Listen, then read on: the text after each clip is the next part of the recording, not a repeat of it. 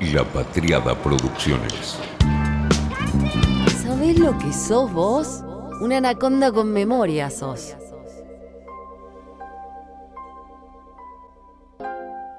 Qué semana, Tete. Le busqué la vuelta para un tema y en realidad un tema son todos los temas. Así que un picadito, un episodio para pinchar. Pim, pum, pam. Cada uno tiene su forma de medir en qué andan los otros. Siempre me parece que la anécdota personal debe ser una representación de lo que genuina y honestamente creemos que pasa. Cuando uno cuenta una anécdota, me parece que a menos que sea una charla privada, íntima, tiene que ser algo representativo, un ejemplo, el famoso dato color en periodismo, que es el que representa la parte por el todo. Si no, es un capricho. Un capricho para que la realidad se adapte a lo que siento y quiero. Tengo algunos amigos que su forma Giselle Rímolo de llevar adelante la antropología, de medir la temperatura de la conversación pública, es, además de seguir a personas con las que no coinciden y seguirlas en las redes sociales, es mirar los estados de WhatsApp. Hablaba de eso con la manicura estos días, que es una gran forma de ver en qué andan. Porque ahí es difícil mantener el sesgo. No tenés un timeline en WhatsApp de las personas a las que seguís. Ahí se te cruza el plomero, la maestra particular, el electricista, algún amigo que hace mucho que no ves, un vecino, el veterinario y una larga lista de etcéteras de personas con quienes no solemos conversar de nuestras diatribas políticas diarias. Sé que muchos tuiteros me van a caer, pero el para ti que armó el amigo Elon me parece que tiene un punto. Me hace ver a los que no sigo, me desencierra. Y la verdad es que me gusta, es incómodo. En este momento donde la calle calle organizada dice poco, en mi caso recurro a todos esos ejercicios. Y además tengo otro.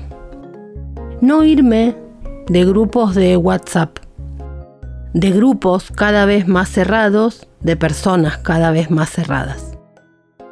Ese sesgo me asusta, me preocupa, me enciende la alarma y al mismo tiempo me distancia de la cerrazón.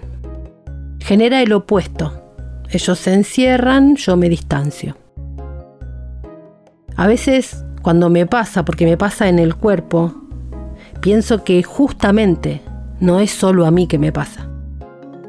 Que en este caso mi anécdota personal de lo que me pasa es representativa.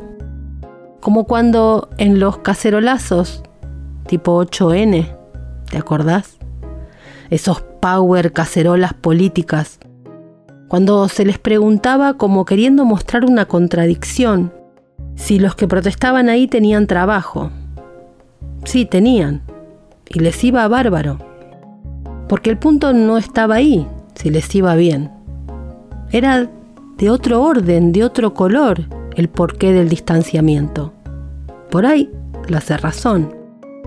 El problema no era económico, estaba en otra parte. Es el hartazgo estúpido, hasta un episodio de Anaconda hay con eso. Es el hartazgo. Y lo único que no tiene permitido la política es hartar. Como ahora, distinto pero parecido. Los índices de pobreza, la inflación, y temas que dicen un montón, pero no dicen todo, no dicen nada del hartazgo. Y el hartazgo es un montón. Bueno, siempre parece que me voy, pero no, ahí vuelvo. Bueno, vuelvo y vuelvo a este grupo del hartazgo. Esta semana me despierto el jueves santo con ese grupo de WhatsApp del hartazgo. Con una foto del gobernador de la provincia de Buenos Aires. Era esa foto tremendamente sexy en la que se lo ve tomando un café, una tacita blanca, tiene el teléfono en la oreja y mira con la cabeza hacia abajo y los ojos hacia arriba. No es mi estilo, pero nadie puede negar que Axel es un tipo guapo, y más en esa foto. Pero esa foto en ese grupo, con este hartazgo y en esa cerrazón, no tenía la intención de generar un comentario erótico en medio de la celebración cristiana y la semana compleja. Pretendía hacer política. Debajo de la foto había escrito en mayúscula la leyenda Axel siempre. La conversación seguía así. Inundemos las redes con esta foto. Hermosa foto. Difundo. Muchos emojis. Grande Axel querido. Con 10 o 15 signos de admiración. Y muchos emojis. Y una reflexión. Este es el objetivo de todas las operaciones. La derecha le teme, hay que cuidarlo. La narrativa sesgada había sido construida y exitosa en ese grupo cerrado. El caso policial del asesinato de un colectivero, en el que deberíamos estar poniendo toda la atención, había quedado de lado y el relato se estaba construyendo alrededor de las conspiraciones. Se estaba tapando no el asesinato, sino algo incluso más grave. Todo lo que pueda poner en jaque una creencia cerrada. Todo lo que pueda cuestionar una certeza. Todo lo que haga generar un interrogante. Y ahí aparece el verdadero desacople de la política. El hablarse entre sí para mantener las creencias y separarse lo más que se pueda de ese modo desprolijo. Sí, pero en el que realmente habla una sociedad. Ahí es donde la preocupación me parece lo más central de lo que pasó con el colectivero. Primero la vida de la persona, obviamente, pero en términos de lo macro, la preocupación mayor está en ese no querer mirar. Lo que deja en evidencia el paso de este caso policial a político es la distancia entre la política y la sociedad. Esta sociedad pareciera que ya no quiere que el tema central sea la política. Hasta 2012, esos cacerolazos, ahí incluso, la agenda de la política era la política. Y estaba bien, porque la sociedad acompañaba eso esos cacerolazos eran asumida y eminentemente políticos. Ni hablar de los del 2008. La sociedad conversaba toda completa la política. Hoy ya no. Eso cambió y como la política no registra que la sociedad no habla de la política, se queda hablando sola. Unos con la interna a cielo abierto, agotadora, asqueante, asfixiante, papelonera, y los otros en su modo preferido, de carancho y necropolítica. Y unos que crecen y crecen, y aunque sea de modo amorfo, dándole contención política o partidaria o de organización a esa política de las no ganas de hablar de política. Y entre la sociedad y la política queda un vacío que a diferencia de 2001 tiene quien lo llene. En estos días salió un documental, entrevista, que me partió la cabeza. Por lo que se dice, pero sobre todo por el gesto en que se dice. El medio es el mensaje esta semana más que nunca. Pasaron dos cosas interesantes en ese documental entrevista. Uno, leí opinando a personas que explícitamente decían no haber visto la entrevista, sino recortes de TikTok. Muy de estos tiempos, interesante como síntoma. La pontificación sin saber, porque después de haber dicho que no habían visto el documental, decían que iban a opinar sobre el documental.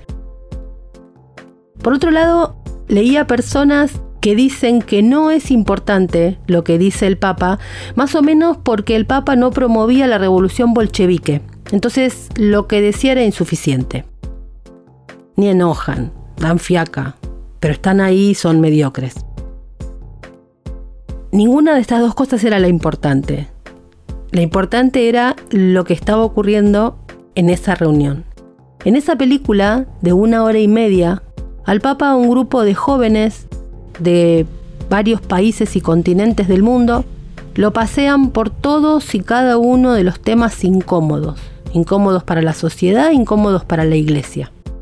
La inmigración, las redes sociales, la fe, la credibilidad, el racismo, los géneros no binarios, los abusos sexuales en la iglesia, la homosexualidad, el aborto, chicos de todo el mundo. El mensaje más importante para mí no fue el de los temas que escandalizan o se ponen de moda, como el género o el aborto o lo que tiene que ver con lo individual, sino lo más vinculado a la violencia política mundial que estamos viviendo todos. La periferia y el centro. Cuando no hay testimonio, la iglesia se oxida. Se oxida porque se transforma en un club de gente buena que cumple sus cosas religiosas, pero le falta el coraje de salir a las periferias. Para mí esto es clave. ¿eh? Cuando vos mirás la realidad desde el centro, como sin quererlo vas armando vallas protectoras, ¿no? Una, dos, tres, que te van alejando de la realidad y perdés noción de la realidad. O sea, querés ver lo que la realidad anda a la periferia. Querés saber lo que es la injusticia social, por ejemplo, andar a la periferia. Y cuando digo periferias no solo hablo de pobreza, sino culturales, periferias existenciales, ¿no es cierto?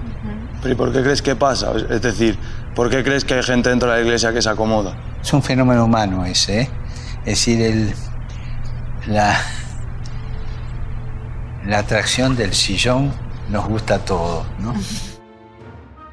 Cuando mirás la realidad desde el centro, se van armando muros, vallas, vallas protectoras que te van alejando de la realidad.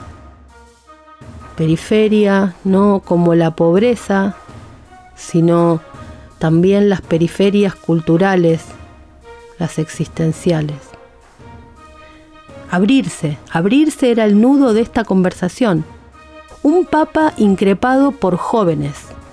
Una entrevista que va de la mano con el libro Conocer a Perón, dos herramientas para salir de la trampa de estos tiempos. Dice ahí el Papa que Argentina es una mezcla de sangres y que eso nos ha hecho muy bien. Un pibe, cuando el Papa explicaba sobre el modo de esclavitud de esta época, le dice, pero eso no es egoísmo. Y este Papa, en modo marxista-leninista, le dice, eso es explotación. Después se manda con el colonialismo, Dice, siempre el colonialismo está detrás de una política migratoria inmadura. Francisco Fanon.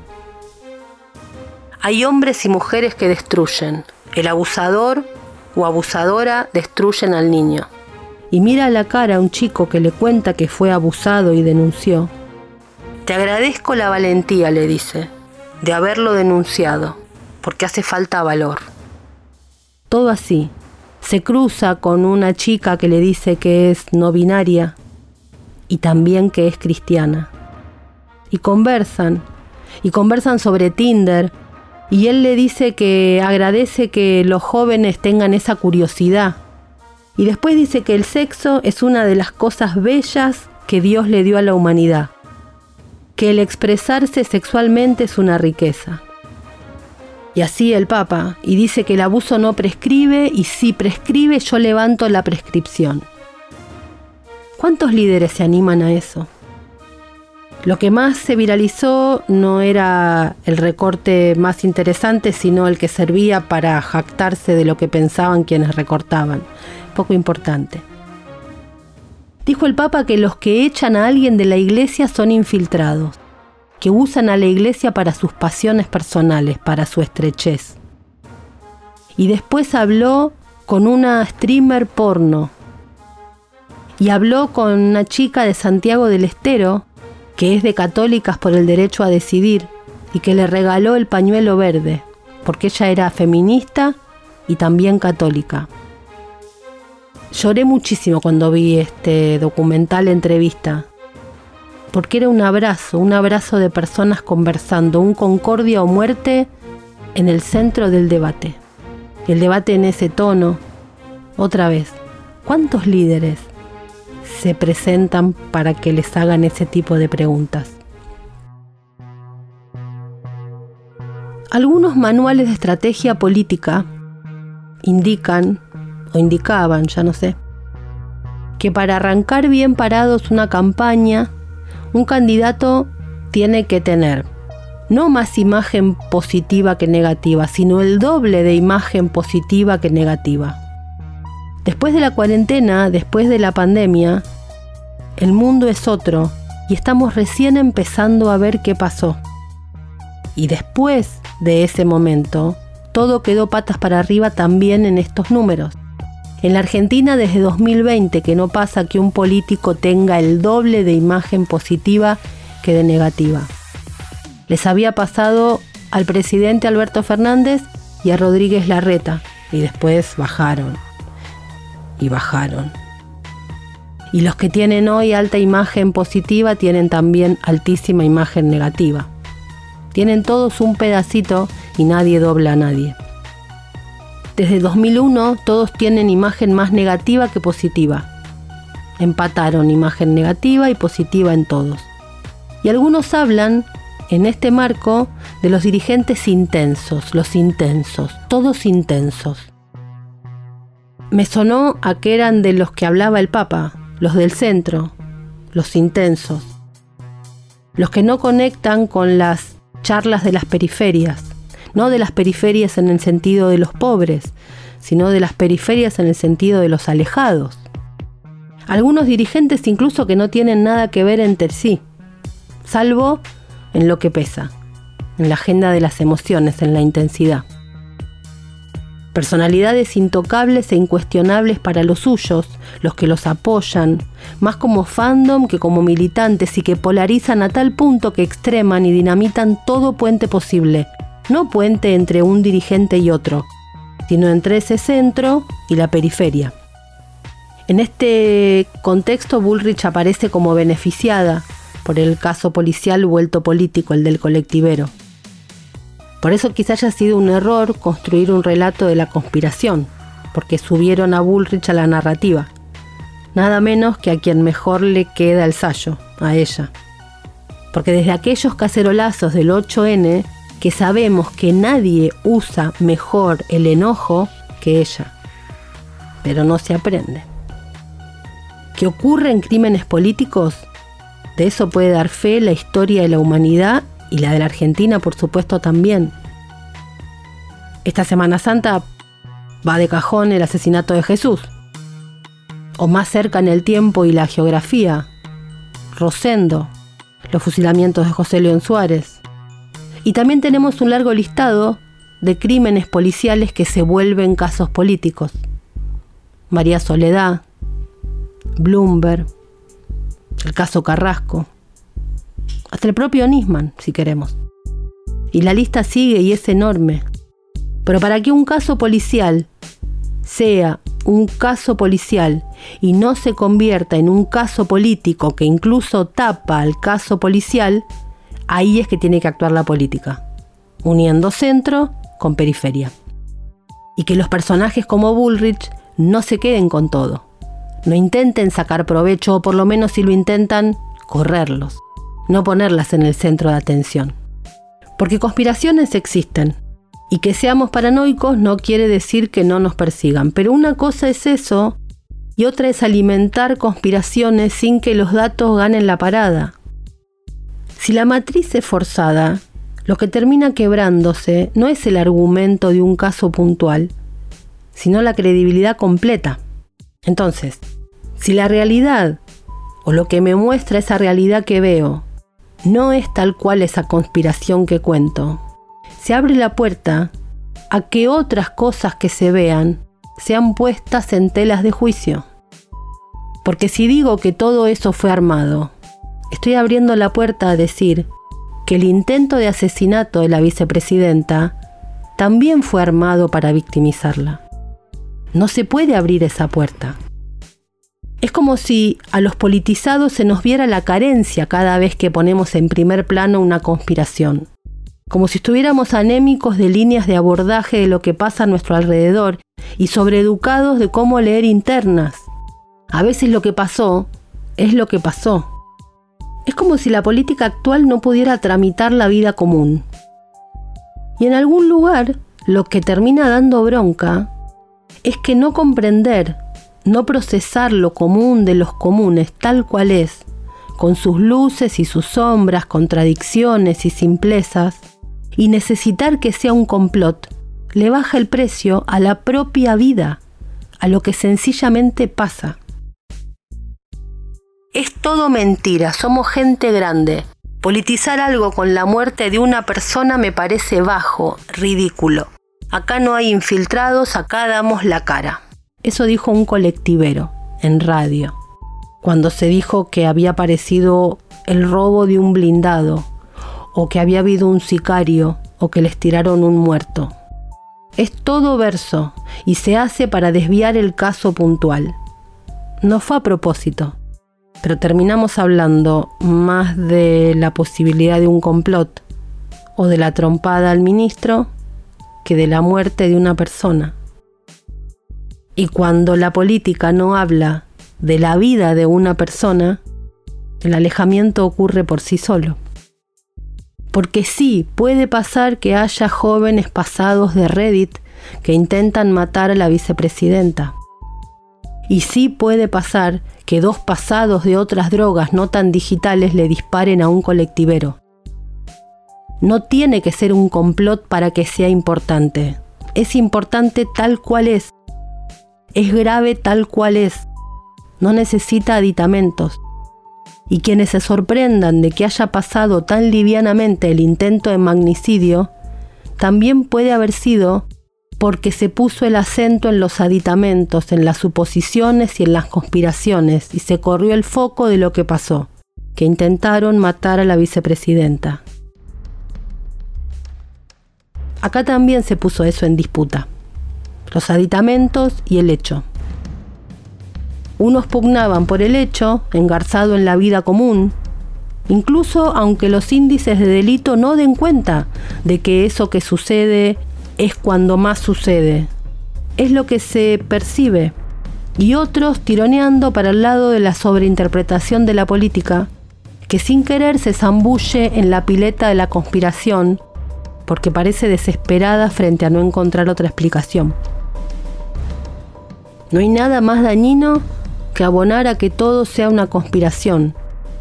Esta bruma de hartazgo cubre el mundo entero, no es local. Y la desesperación por no tener una explicación cerrada, certera, acabada, desespera, claro que sí. En el mundo. Vuelta por el universo,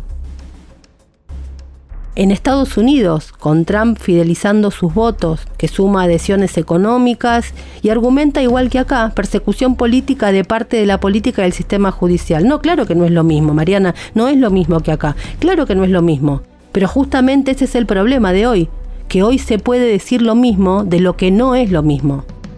Cayéndose a cachos un imperio, el de Fox, el de Murdoch. Lo que se está cayendo a cachos es una época, esa audiencia desatendida que amaba Nixon y que ciertos medios pudieron abrazar, hoy se van para otro lado. Basta con ver Succession para olerlo.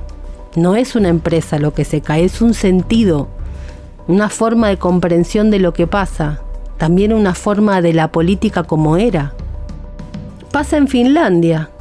La pujanza de determinados mensajes de la ultraderecha en temas como inmigración, y las preocupaciones vinculadas a la subida de la inflación, ligada además a la guerra de Ucrania, donde el Partido Conservador consiguió dar en la diana con sus críticas al actual gobierno, han llevado a la formación de Sana Marin a la tercera posición en las elecciones del domingo en Finlandia. Este avance, el de los socialdemócratas, no es suficiente para seguir dirigiendo su país al quedar atrás en votos y diputados de dos partidos derechistas, la conservadora Coalición Nacional y el ultrapartido de los finlandeses. Llega al gobierno la extrema derecha. Esto en el país más feliz de la Tierra. Y en otro de los más felices, en el progresista Dinamarca, el propio gobierno progresista manda de vuelta a los refugiados a Siria. No puede, pero quiere eso. La educada y progresista Dinamarca no sabe qué hacer con el asilo. Desesperante pero lógico. ¿Quién habla de todo esto junto? Esto que es totalizador y antifragmentación. El Papa. Acá a veces se habla de eso, pero mucha enunciación y poco ejercicio de comprender lo nuevo. Lo nuevo de este siglo meta, mega, ultra paranoico. El siglo de los paranoicos. Y la segunda década del siglo que encima puso el lugar de circulación de este tipo de mensajes fragmentados para recorrer todo. La sensación de crimen, el crimen, el aislamiento, el darnos manijas solos. Toda una gran conspiración, la conspiración como lenguaje de época, que hablan a tus espaldas, que te quieren robar, que te quieren violar, que el gobierno y las instituciones todas confabulan para cagarte la vida. La información circula en ese terreno y con esa lógica. Y no hay matices, no se sabe quién dice qué cosa. Se manifiesta actualmente un nuevo malestar de la cultura, mucho más profundo y dramático incluso que el que Freud detectó hace un siglo. La paranoia planea sobre las sociedades complejas, no solo como una forma de locura, sino también como una cuestión moral y epistemológica. La complejización del análisis ha sido reemplazada por la paranoia, que parece pensamiento complejo pero que es sumatoria de datos que quiero que encajen. En este terreno es que también se inscribe el tuit del escándalo. Es una muestra, un síntoma. Salió de Twitter porque todo lo que pasa en Twitter sale de Twitter. Quizá no salió con el nombre de los personajes en cuestión, y al fin de cuentas no importa, porque no importan las personas, importan cómo se moldean las ideas en la mesada de amasar de redes y paranoia, de victimizaciones y conspiraciones, de narrativas por encima de los datos, de emociones por encima de los argumentos.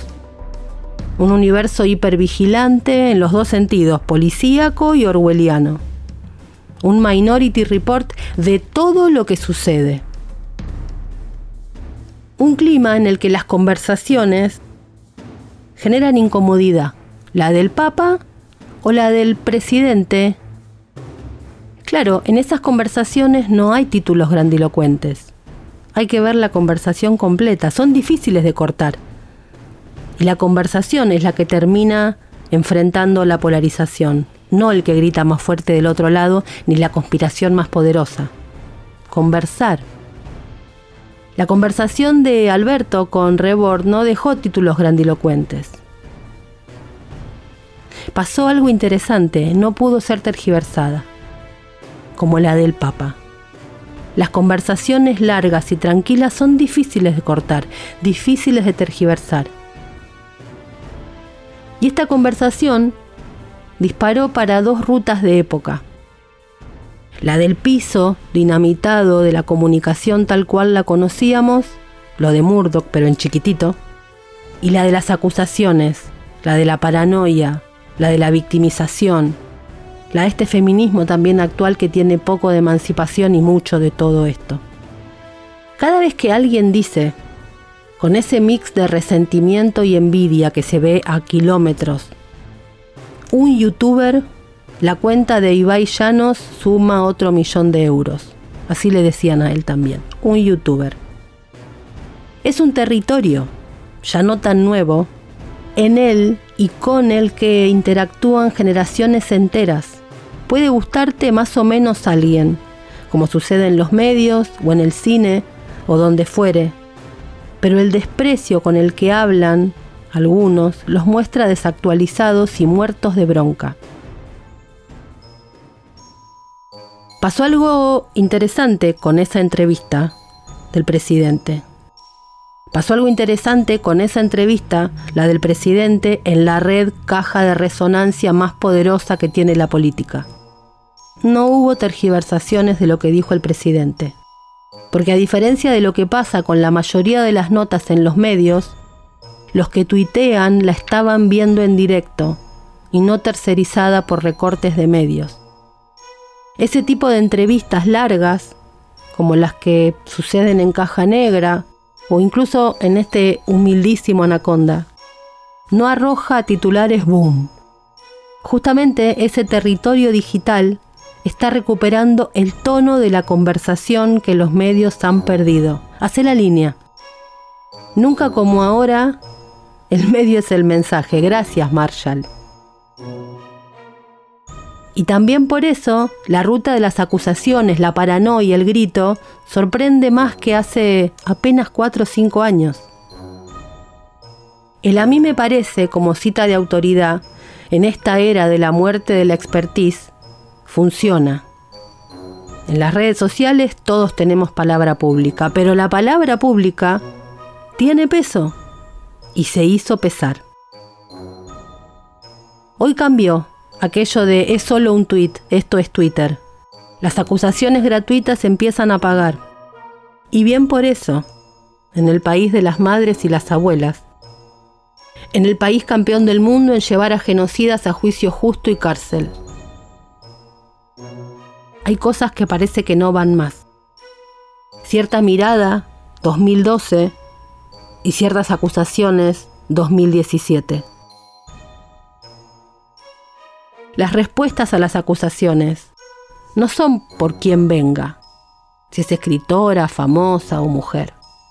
Por suerte, a las mujeres, escritoras, famosas, mujeres, se nos discute. Se nos discute de igual a igual. Se nos discute con lo que no están de acuerdo que decimos. Y ser feminista es bancarse eso, igual que cualquier otra persona.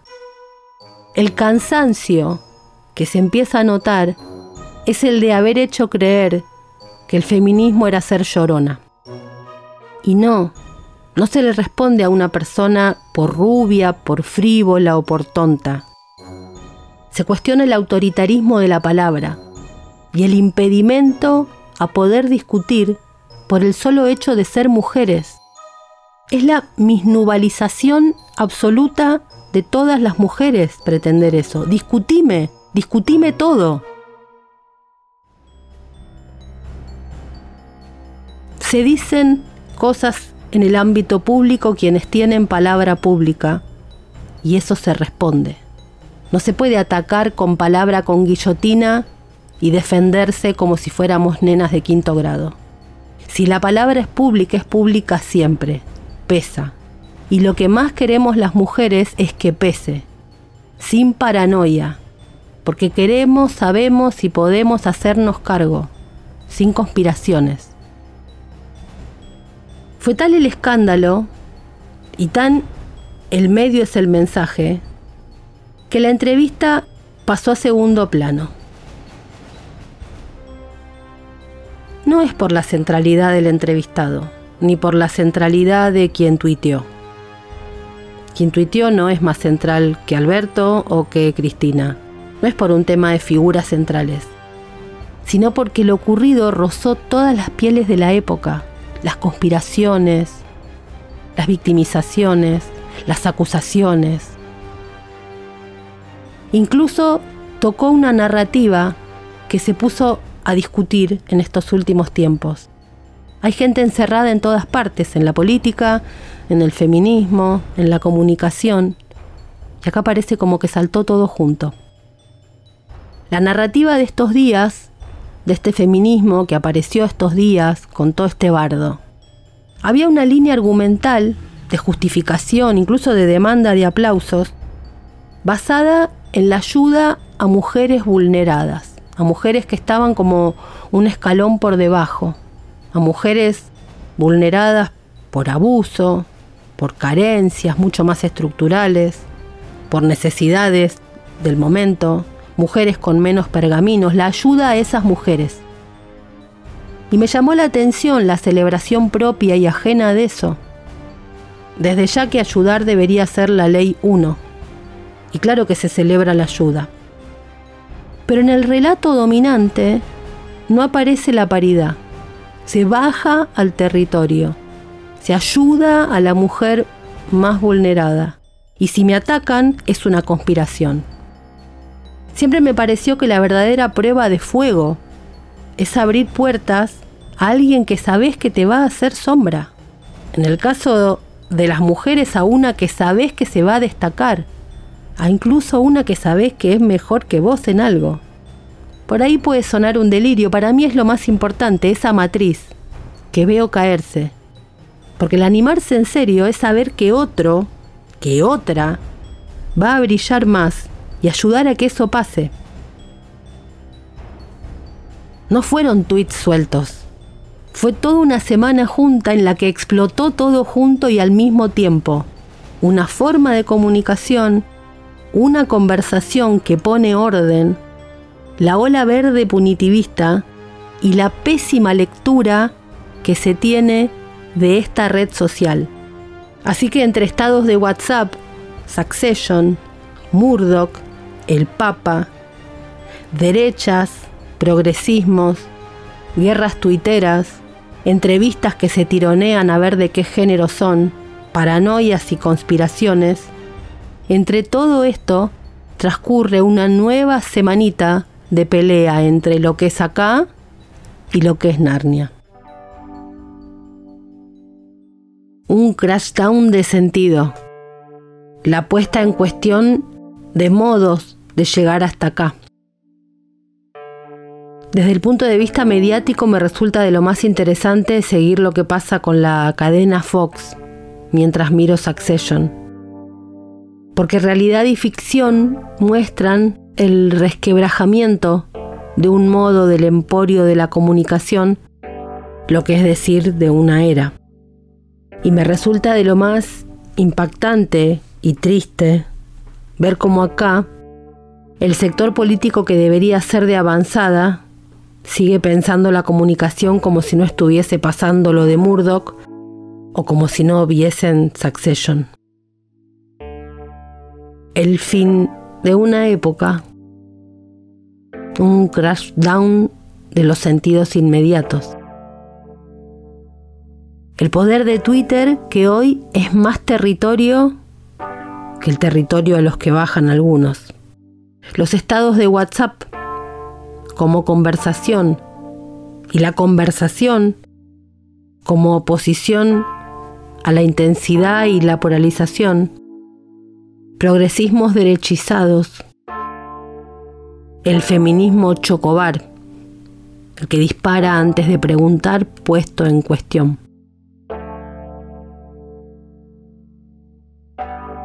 Es de los episodios más desordenados que he hecho y sin embargo es uno de los que más sentido tiene.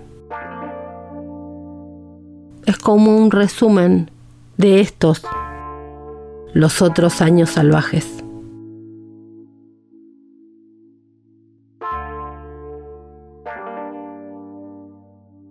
Fue una realización de La Patriada Producciones.